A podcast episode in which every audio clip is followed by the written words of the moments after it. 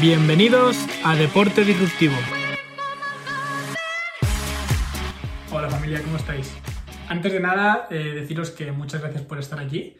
Eh, quiero que seáis bienvenidos al primer episodio de este podcast. Hoy vamos a tratar un poquito lo que viene siendo el entrenamiento eh, de tecnología en el propio deporte. Y sobre todo me encantaría que dejarais feedback en, los comentarios, qué os parece, qué os, eh, parece el primer episodio, si se escucha bien, dejadme un poquito en los comentarios si, os gusta, si no, y qué temas queréis que trate. Y nada, dicho esto, eh, me gustaría empezar diciendo lo que va a suponer sobre todo mayores cambios en, lo que sea la industria del entrenamiento. A nivel deportivo creo que lo más importante, lo que más se está desarrollando es eh, inteligencia artificial, Big Data. Tenemos también lo que serían sensores wearables y también se está desarrollando mucho la realidad virtual. Eh, voy a explicar un poquito cada una por si hay gente que no las conoce. Inteligencia artificial sería una serie de algoritmos que lo que hace es imitar el cerebro humano, digamos, a rasgos generales. Lo sé que no es así exactamente, pero es para que se entienda de forma básica. Lo que conseguimos con esto es que la máquina aprenda por sí sola y que básicamente puede hacer funciones como un cerebro humano. Un ejemplo de ella sería, por ejemplo, Alexa de Amazon, es lo más común, y lo que nos permite es automatizar muchas funciones. ¿vale? Las IAs funcionan con datos. Para que una IA funcione, tienes que enseñarle qué son cada cosa. Por ejemplo, quieres que una IA detecte gatos, que es el caso más típico con el que siempre se explica las IAs. Eh, para eso le tengo que enseñar muchos gatos para que vea más o menos cuáles son sus similitudes y al final pueda aprender cómo es eso, ¿vale? Si necesitamos datos, tenemos que darle datos en masa, por lo tanto necesitamos una base de datos. Esto sería el Big Data. Todo lo que sea recoger datos nos interesa para el mundo de la tecnología y, y en este caso para el mundo del deporte. ¿Y cómo recogemos esos datos? Pues en el mundo del entrenamiento lo más común es usar datos de los wearables, de los sensores y wearables. Wearable es todo lo que llevamos puesto y todo lo que hemos puesto hoy en día está sensorizado. Es muy común hablar sobre IoT, sobre Internet of Things, es que todo está conectado. ¿Vale? Ahora, hablaremos también sobre eso, porque no lo he comentado, pero también va a ser muy importante lo que sería la conexión 5G. Y luego tenemos la realidad virtual. Realidad virtual es, eh, bueno, lo más común eh, de ver eh, son las típicas gafas de realidad virtual que te las pones en los ojos y te puedes sumergir en un, mundo totalmente distinto. Esto luego lo hablaremos un poquito, pero va a suponer un cambio sobre todo en las nuevas generaciones, generación Z sobre todo, y ya veréis por qué. Entonces, antes de empezar a hablar sobre exactamente eh, qué va a ser lo más importante, eh, vamos a hablar un poco sobre dos preguntas que van a ir eh, directamente relacionadas sobre, al final, el fin de todo esto, que es que el máximo número de personas se muevan. Entonces, ¿por qué va a ser tan importante la tecnología en el entrenamiento? Uno, por la motivación del usuario, tanto de cómo, tanto de cómo está, si ya, si ya entrena, por ejemplo, pues intentar que siga motivado y, y por otro lado, para la gente que no practique deporte, que lo practique. Esto va a ser una gran vía para, para la tecnología y es la motivación. Cuando hablamos de motivación en el, en el deporte o en la tecnología, sobre todo hablamos de gamificación.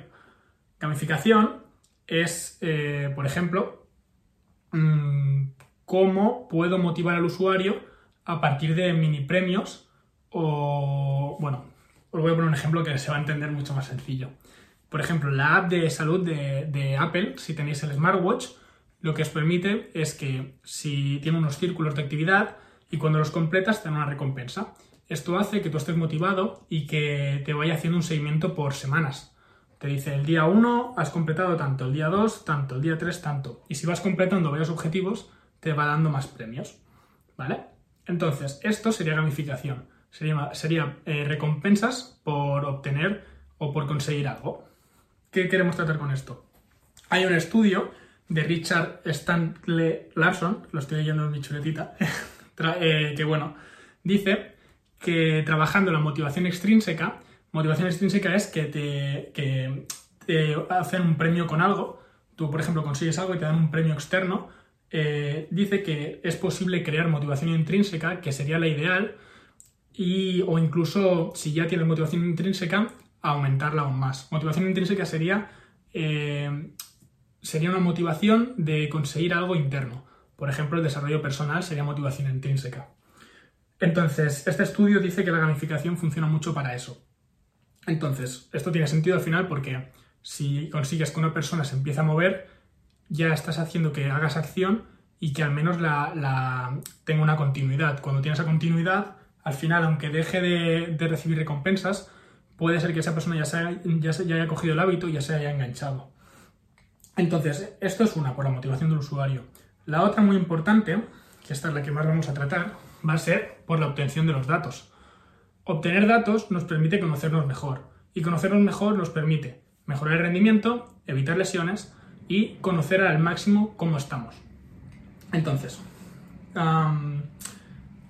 para conocernos mejor nos permite sobre todo eh, ver en qué punto estamos.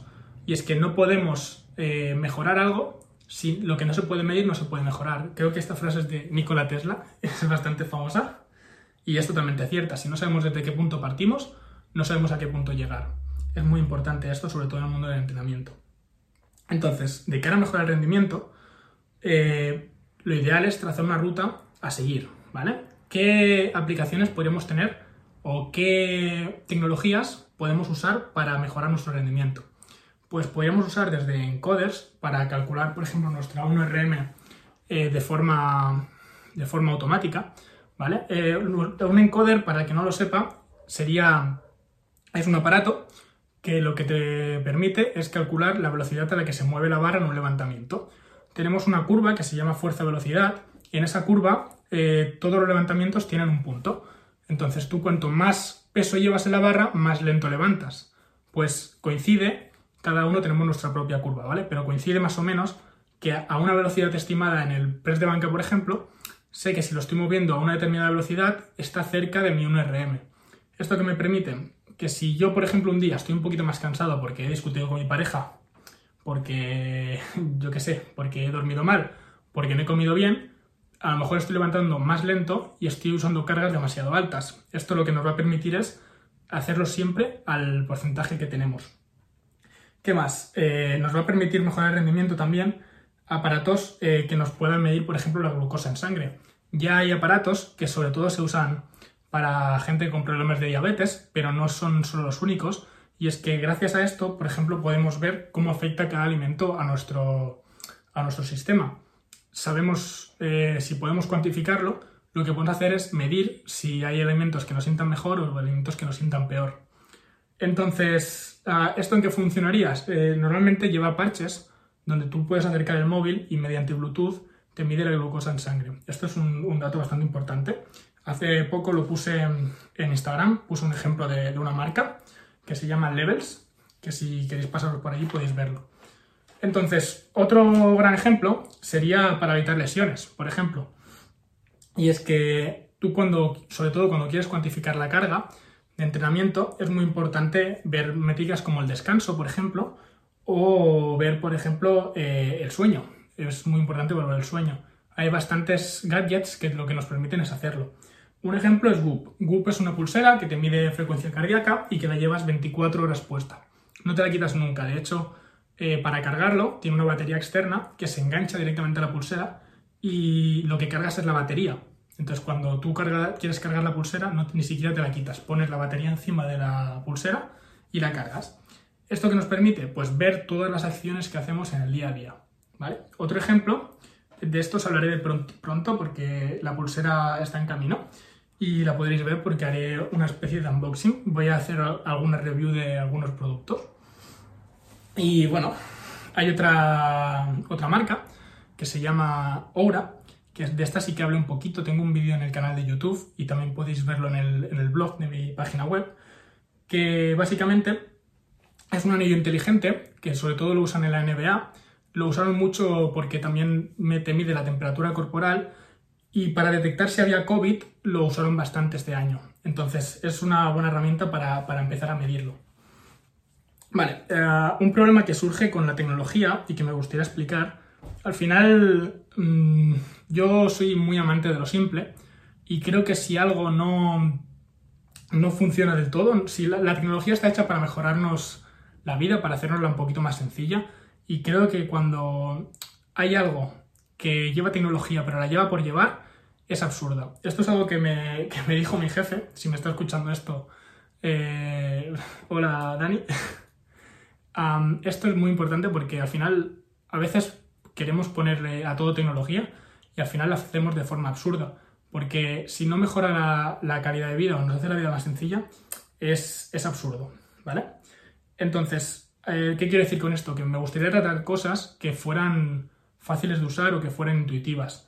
¿Qué ocurre? Muchas veces hay tecnologías que se usan que tú, por ejemplo, ¿vale? Ah, Tú en- cuando tienes un Apple Watch y mides la velocidad a la que vas o quieres ver los kilómetros que has hecho, te lo cuenta directamente el Apple Watch y no tienes que poner nada más. Esto en entrenamiento de fuerza es más complicado. Tienes que ir apuntando repeticiones, tienes que ir apuntando el peso que llevas, tienes que ir apuntando métricas como tal. Entonces, mm, al final, que tú tengas que apuntar todo eso es un poquito engorronoso y creo que no te mejora para nada lo que tienes que hacer, porque al final, que tú estés apuntando en un papel las repeticiones que has hecho o que lo estés apuntando en el ordenador, prácticamente te valen para lo mismo. ¿Qué quiere decir con esto? ¿A dónde va a tender? Al final todo está tendiendo un poquito a la individualización y está tendiendo a conocernos al máximo. ¿Qué ocurre? Ya existen eh, mancuernas con acelerómetros. Un ejemplo sería Bowflex. Bowflex eh, mola bastante la marca porque hace, aparte de esto, la mancuerna es magnética. Para el que no lo sepa, la mancuerna magnética lo que es es una mancuerna que se mete dentro de una base, está compuesta por distintos discos y tú eh, con una mini rueda lo que haces es eh, poner el peso que tú quieras. ¿Qué ocurre? Que tienes una mancuerna que puede ir desde a lo mejor, me lo estoy inventando ahora porque no me acuerdo exactamente de los kilos, además de que depende de la mancuerna, pero puedes tener una mancuerna que puede ir desde los 3 kilos hasta los 25, por ejemplo, y puedes pasar por todos ellos. ¿Qué te permite eso? Que si, por ejemplo, tienes en casa o tienes un, un centro de entrenamiento personal, no te hace falta tener 20 mancuernas. Lo que puedes tener es una directamente y simplemente ir cambiando el peso. Vale, pues esta tecnología eh, también se utiliza con acelerómetros. ¿Vale? ¿Qué ocurre con los acelerómetros? A día de hoy los acelerómetros valen bastante dinero. Entonces, por una mancuerna que hoy en día eh, se fabrica ya de por sí son bastante caras, si encima le metes un acelerómetro y es de un peso concreto, eh, valdrían mucho más de lo que valen ahora. Entonces, ¿qué ocurre con esto? Esto es como cuando la SD de 2 GB valía 60 euros.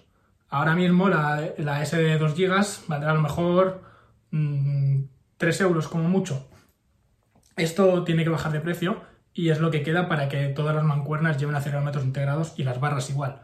Ya existen barras, mancuernas con acelerómetro, que esto es lo que me quería referir, que me voy un poquito por las ramas. Bowflex, por ejemplo, tiene una que te mide eh, las repeticiones, el recorrido que hace la mancuerna. Entonces puede hacer, como por ejemplo de encoder, lo que hemos hablado antes. Si yo puedo medir la velocidad de la, de la mancuerna, puedo ver cuál es el RM, puedo ver cuántas repeticiones he hecho, puedo ver cuánto peso y, lo más importante, puedo apuntarlo directamente.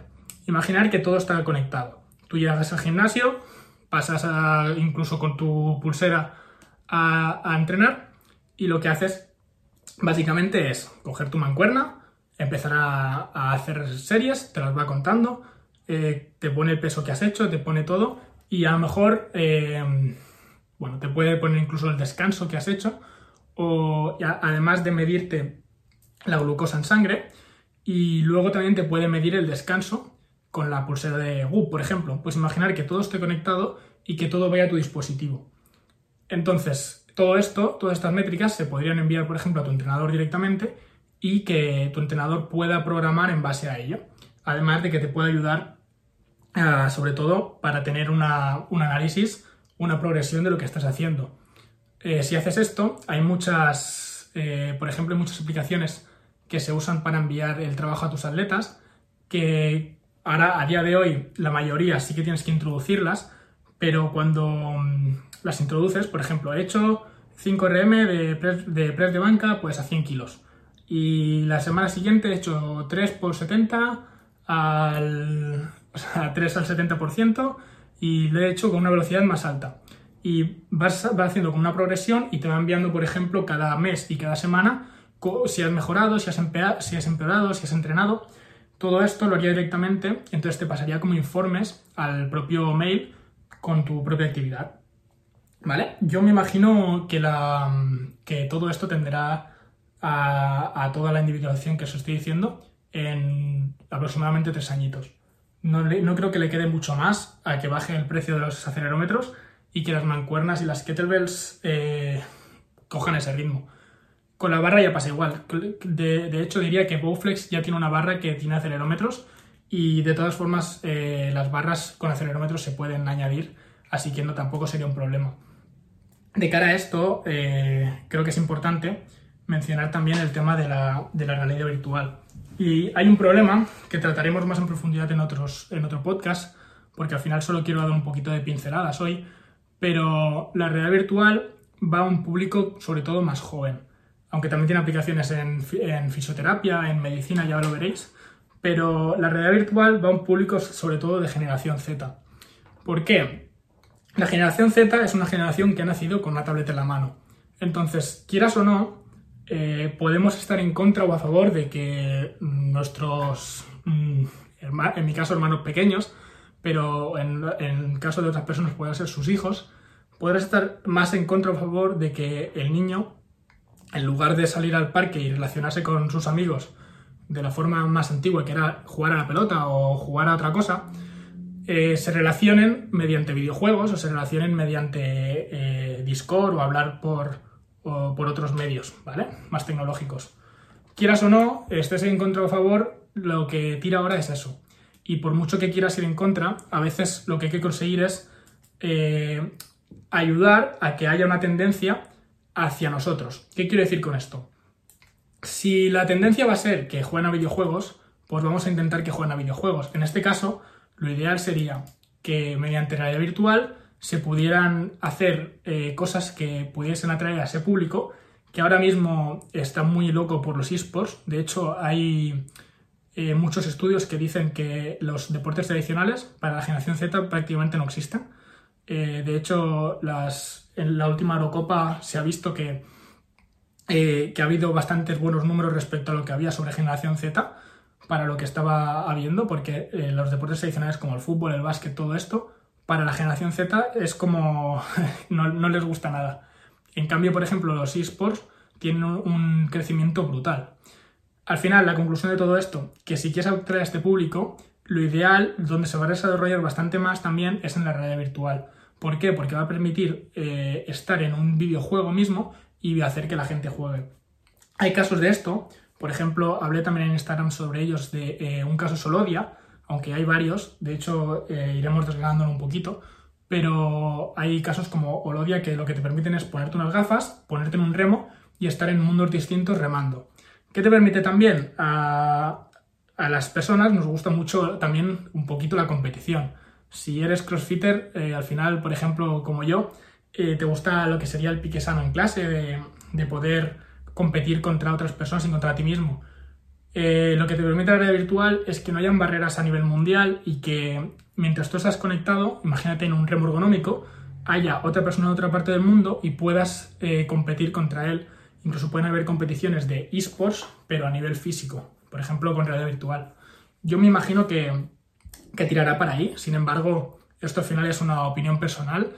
Creo que esto es, bueno, más bien esto es una opinión subjetiva, eh, basada en, sí, en algunos datos, pero al final es algo que estoy jugando un poquito con el futuro, porque al final lo que busco con esto también es transmitiros un poco la ilusión que tengo por lo que va a estar por llegar. Y bueno, básicamente quería daros una pequeña introducción, es el primer episodio, tampoco quiero saturaros de información, pero creo que, que va a estar muy guay lo que va a venir. Eh, agradecería muchísimo que me dejarais feedback en comentarios, si os gusta, si no, si os ha gustado y podéis compartirlo con alguien que le pueda ser de utilidad, me haríais un favorazo. Y nada, puedes darle me gusta, puedes comentar y sobre todo déjame feedback, ¿vale? Os agradezco, os agradezco mucho que estéis aquí. Os dejo con el siguiente episodio que tenemos un invitado muy especial. Muchísimas gracias y nos vemos en la siguiente. Un abrazo.